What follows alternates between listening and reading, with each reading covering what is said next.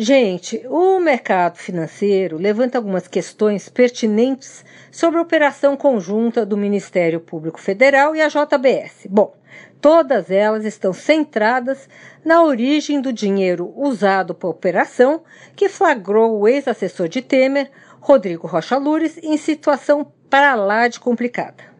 A pergunta é: os reais exprimidos nas maletas da JBS, que todo mundo viu aí em foto e vídeo, saíram de onde? Dúvida número um: se foi de um banco, qual seria este banco? Os recursos foram obtidos de um blackista ou ainda da JBS?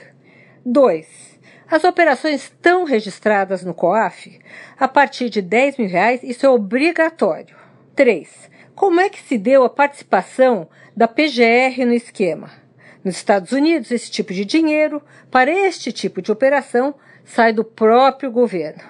Por aqui, isso não é possível. Sônia Raci, direto da fonte, para a Rádio Eldorado.